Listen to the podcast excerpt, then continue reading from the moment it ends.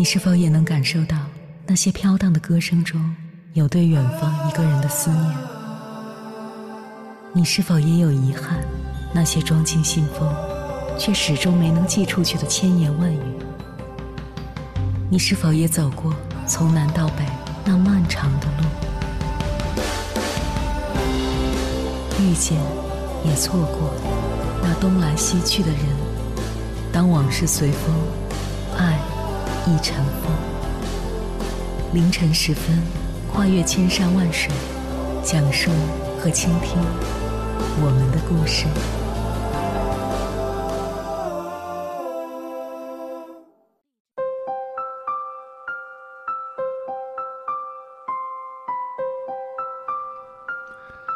欢迎回来，各位夜行者，这里是正在直播的中国交通广播，千山万水只为你，深夜不孤单。我是迎波，绰号鸭先生。我要以黑夜为翅膀，带你在电波中自在飞翔。二零二一年二月，一名网友在遗书中提到，自己多年来觉得活着没什么意思，是一具空壳。这和最近豆瓣上讨论的空心病的状态很像，很多人觉得每天机械的工作很无聊，生活找不到乐趣，心情也很丧。这种现象不只存在于打工人中，在学生群体中也越来越常见。关于空心病的热议，似乎表明它已经成为了一种社会现象，成为摧毁我们活着的意义的杀手之一。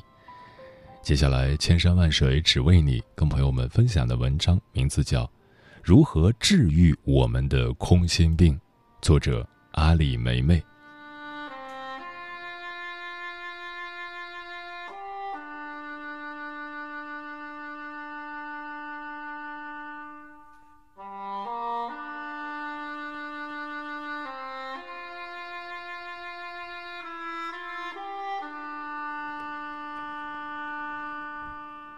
空心病，说白了就是内心的空虚。比如豆友哒哒曾提到，感觉生活毫无意义，日复一日的无聊。有很长一段时间，觉得每天都生活的毫无意义，充满无聊的事情，心情也跟着丧丧的。每天想了很多，思考活着的意义是什么，应该怎样去生活，意义的意义又是什么？胡思乱想太多，就会越来越觉得。自己理想中的差很多，又不知道怎样去改变，就觉得每天工作、下班、休息、睡觉、吃饭，天天都是日复一日的无聊。豆友不辣则表示厌学、迷茫，没什么自驱力。高中时，我是一个喜欢走神儿的做题家，偶尔会产生厌学、不知道兴趣所在的迷茫，但紧凑的学习安排下。念头又很快埋没，每天的期盼是下课吃什么，大小考排榜的时候是每学期的高光时刻，再然后呢，选择了喜欢的一线城市念书，可是并不喜欢自己的专业，被情绪困扰着不去学习也不会学习，于是变成了更加自卑的存在。班里本地学生很多，基本上也没有交际。现在工作四年。第二份工作还是金融类，很多时候都是一个人在公司，反馈低，没什么自驱力，也不认为自己懂什么，价值感低，没有提薪的资格。以上两个案例中的人，在现实中都有着相对不错的生活条件，甚至取得了主流价值的成功，但他们都表现出了如行尸走肉般的状态。他们就像诗人艾略特的诗歌《空心人》里所描述的那样，我们是填充着草的人，倚靠在一起，脑壳中装满了稻草。唉，我们干巴的嗓音在一块飒飒低语，寂静又毫无意义。这就是世界结束的方式，并非轰然落幕，而是郁郁而终。这种对生活强烈的无意义感，导致他们情绪低落、兴趣减退、快感缺乏，看上去很像抑郁症。为什么意义感对人的生活如此重要？《存在主义心理治疗》一书中这样解释：意义能够减轻我们在面临人生失序、世界荒诞时所产生的焦虑，它会让我们获得一种掌控感。另一个方面，产生意义感会产生新的价值观，反过来，价值观能够强化人的意义感。北京大学心理健康咨询师徐凯文曾解释过“空心病”一词。空心病虽然看起来像是抑郁症，但是药物无效。空心病的核心问题是缺乏支撑其意义感和存在感的价值观，是价值观缺失导致的心理障碍。所以归根结底，空心病就是价值观的缺失。因为人活着有两个目的，一是生存，一是发展。在解决生存问题后，价值观帮助人们去思考我该怎样活，它是我们建立自己生活秩序的准则，为我们必须做什么提供了信念支撑。而没有建立价值观的人，则无法确定生活的意义所在。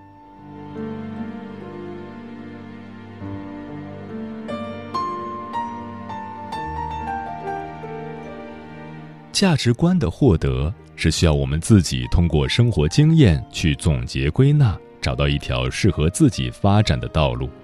但很不幸的是，现在大多数年轻人丧失了主动思考、获取自我价值观的能力。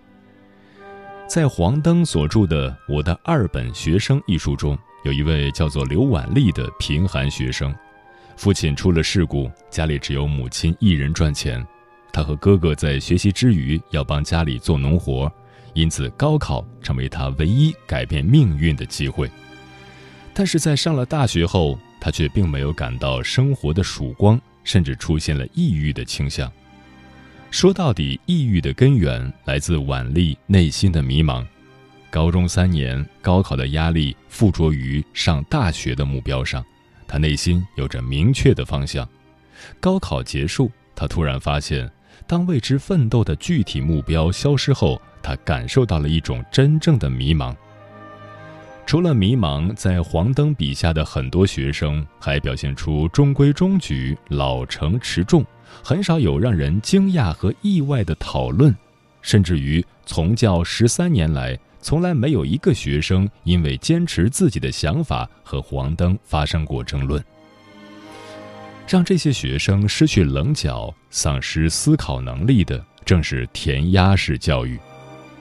教育像一场慢性炎症，中小学时代服下的猛药抗生素、激素，到大学时代终于结下了漠然、无所谓、不思考、不主动的恶果。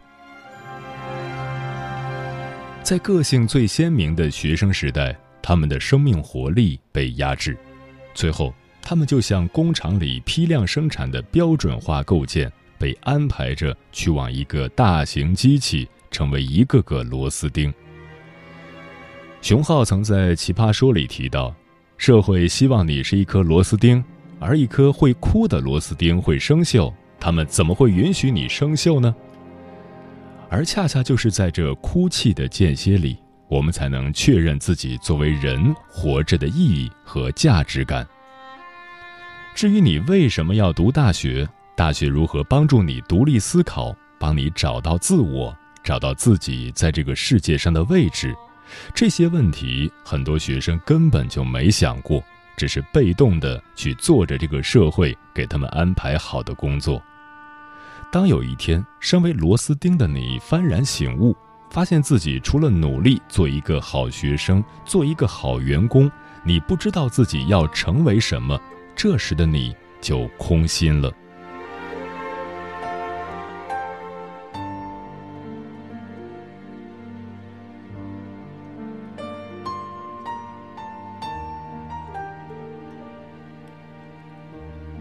不知道自己要成为什么，要做什么，实际上就是价值观缺失后的我们感受不到自我的存在感，甚至不知自我为何物。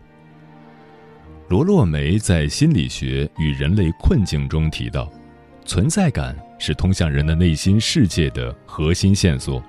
看待一个人，尤其是其心理健康状况如何，应当视其以对自身的感受而定。存在感越强越深刻，个人自由选择的范围就越广，人的意志和决定就越具有创造性和责任感，人对自己命运的控制能力就越强。反之，当一个人丧失了存在感，意识不到自我的存在价值，就会听命于人，不能自由的选择和决定自己的未来，就会导致心理疾病。都有基督山女伯爵曾分享过一个案例。去年有个十年级的小姑娘来咨询室跟我说，她想自杀。这个小姑娘文化课成绩不好，但是画画很有天赋，她自己也很喜欢。暑假的时候去俄罗斯学习了一阵子，一直以来家里的培养计划就是送她去国外大学学艺术，她也一直为这个计划做准备。可是有一天，爸妈跟她说。以后读医药方向的专业，这样好找工作。然后给他报了一堆理科课程的补习班，小姑娘当时就崩溃了。我想她的困局是现在中国家长普遍的困局，也是应然和实然的矛盾。这个世界本应该是为每个有天赋和才华的人提供不同的赛道，这是应然事物应该有的样子。但这个世界。赚钱的、被认可的赛道只有那么几条，这是实然，事物实际是这个样子的。对一个孩子的发展来说，应然是他的实在的精神结构。正如刘擎所说的：“我们知道我们是谁，我们知道我们从哪里来，还有我们想成为谁，这是人类现实的一部分。我们想成为谁？”是我们实实在在想活下去的最重要的理由之一。当父母逼着孩子放弃应然，选择实然的时候，是在暴力摧毁孩子的精神结构和心理世界。有些敏感的孩子不愿意接受这样的暴力，在精神结构被暴力摧毁后，他选择摧毁自己的肉体。那些被迫选择了父母强加的应然的孩子，长大后。要么在空洞的精神世界里麻木的活着，要么忽然有一天暴力摧毁他所有的外在东西，去重构他的精神世界。这无异于一场灾后重建。类似于小姑娘困境的人有很多，当他们的自我被压抑到极致，完全不被允许发展，他们也就慢慢失去了拥有自我的能力。即使那些选择了例如医生、公务员等应然工作的学生，也不过是暂时掩盖了自我的内心需求。这些需求终会有一天探出头来向自我发问。一份简单的为了获取生活所需、使生活忙碌起来的工作，不再能够满足人们关于自我发展的需求。存在主义心理治疗一书中提到，有些人在忙碌一周后会感到一种空虚、模糊的不满足，空闲时间会让人意识到自己什么都不想做。为了摆脱这种空虚感，很多人会投入到网络世界中，比如刷短视频、看各种无脑剧集。但很多人也表示，刷完短视频后会陷入到一种更大的空虚感中。即使内心知道应该做点更有意义的事情，但想做事的力量却不由自主地被手机里的信息稀释掉，这也正是空心病的一种表现。这些失去了自我的人，只能被社会推动他们的力量所左右。所以，只有当我们正视自我的需求，我们的所作所为都是为了呼应自我的内心意志。而不是被动的做事，被动的消耗时间，我们才能摆脱空虚感，才能更积极的去做事。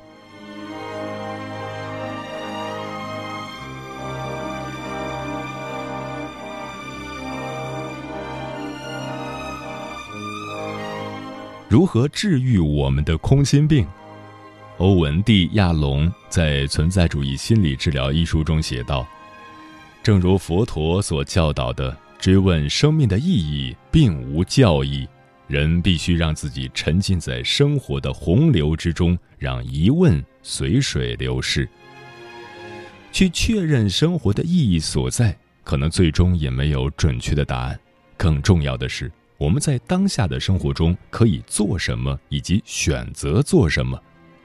参与生活，正是解决空心病、生活无意义的方法。都有严小雨在话题“你如何治愈自己的空心症结”中诠释了参与生活所带来的满足感。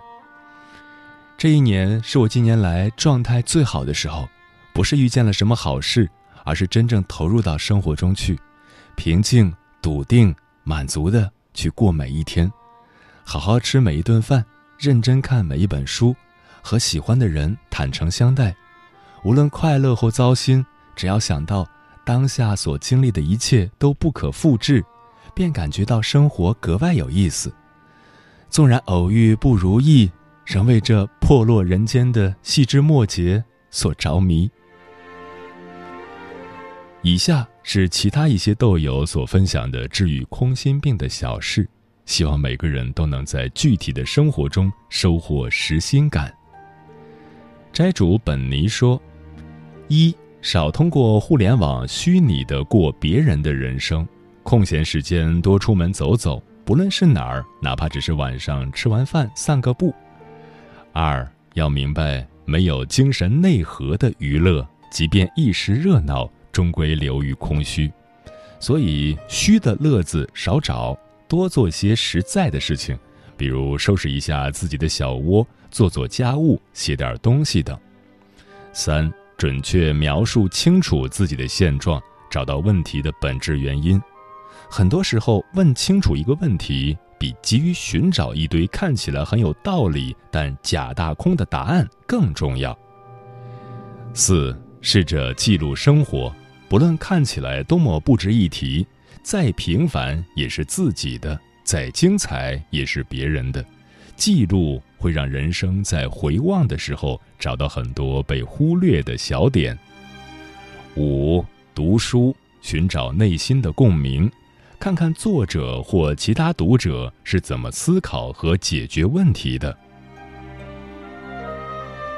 别叫我师傅说，一承认自己是一个普通人，因为做一个普通人其实都需要很努力才行。二。去郊区的夜晚，看看繁星点点的夜空，感受宇宙的浩瀚和自身的微不足道，或者看一看《三体》。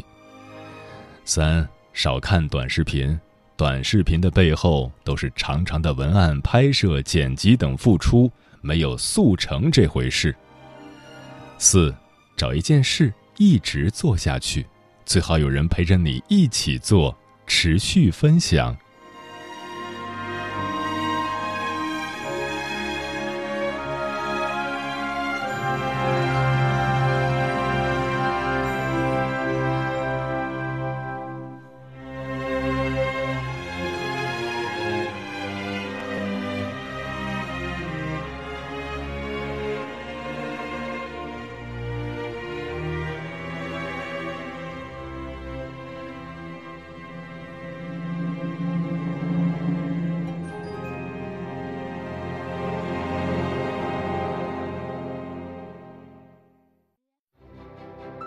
每一个深夜都有浓浓思念，每一段青春都有万水千山，千山万水只为你，千山万水只为你，正在路上。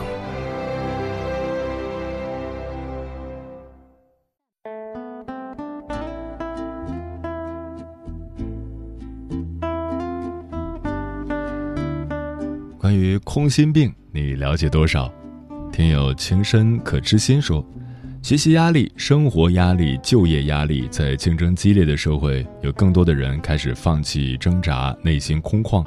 有时候教育本身出了问题，家长望子成龙的期盼，亲朋好友的攀比、捧高踩低，将工作分成三六九等的市侩，都催促着年轻人的进步。受得住压力，扛不住压力，出局。优胜劣汰，适者生存，仿佛成了宿命。希望每个人都有良好的心理建设，可以足够强大的面对所有问题，不轻易放弃自己，也别轻易放弃别人。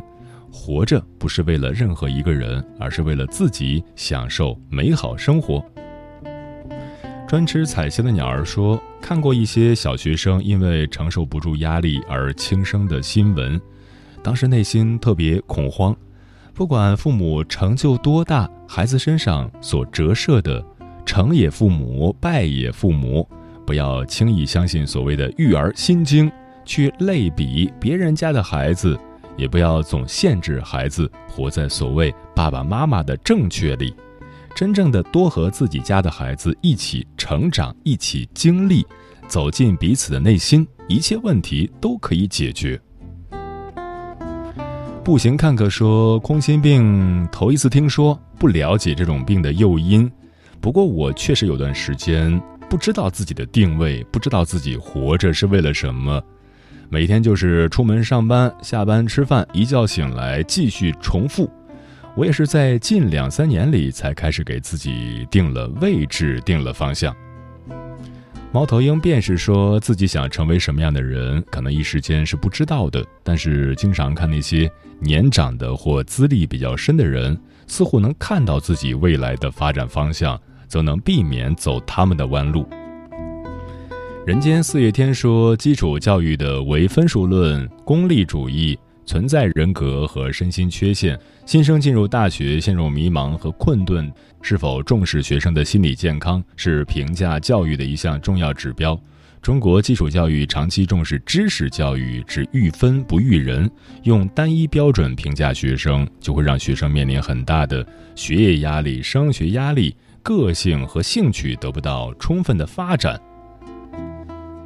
白大菜说：“我也是这样的，我甚至不知道该怎么处理关系、爱情、友情、亲情。有的时候想，反正自己什么都没有，也什么都不想要，想着等父母走了，自己也就差不多了吧。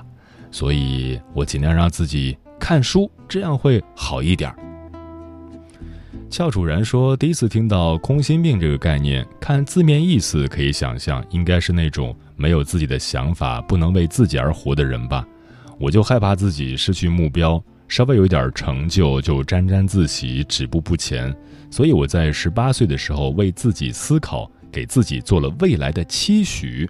我说我有六个十八岁，将来的五个十八岁都要活成十八岁的样子。嗯，面对空心病，我们到底要怎么办呢？一，活在当下，把注意力放在现实的过程中。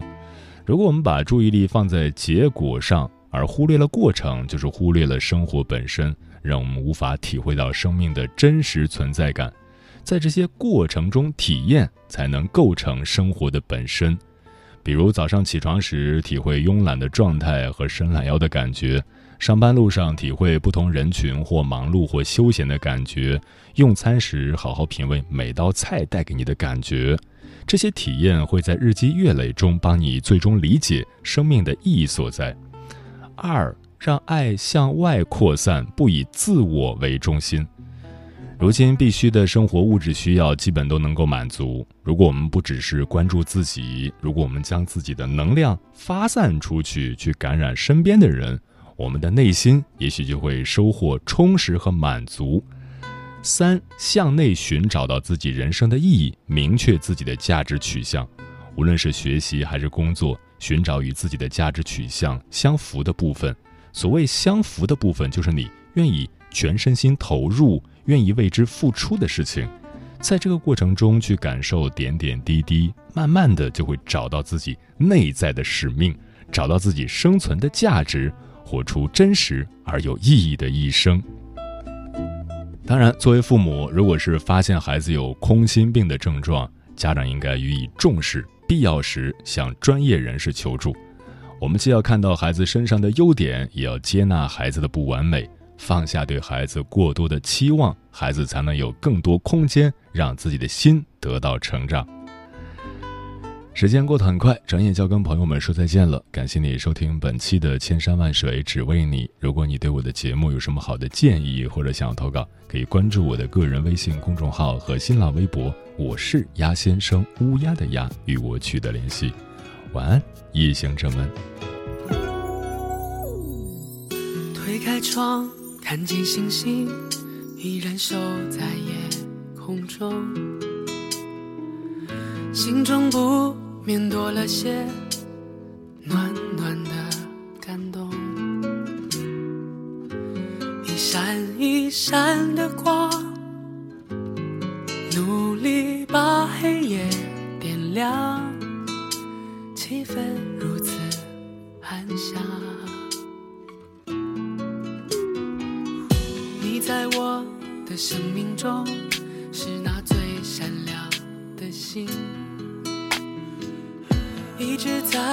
无声夜空守护着我们的梦。这世界那么大，我的爱只想要你懂，陪伴我无尽旅程。你知道我的梦，你知道我的痛，你知道我们有再大的风，也挡不住勇敢的冲动。努力的往前飞，再累也无所谓。黑夜过后的光芒有多美？分享你我的力量，就能把对方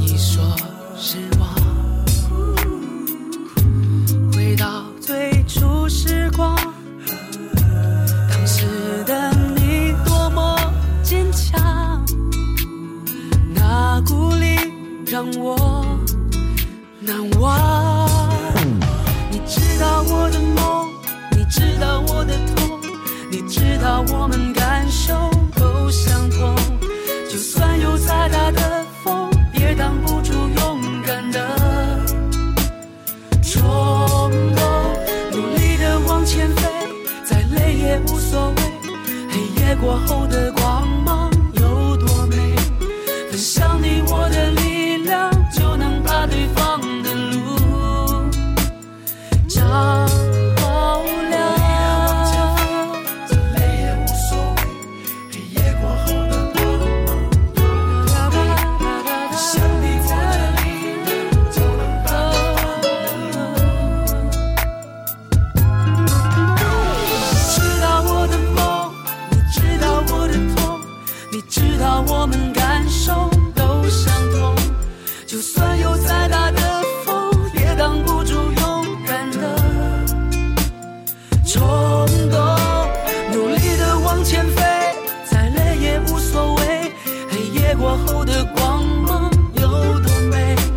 黑夜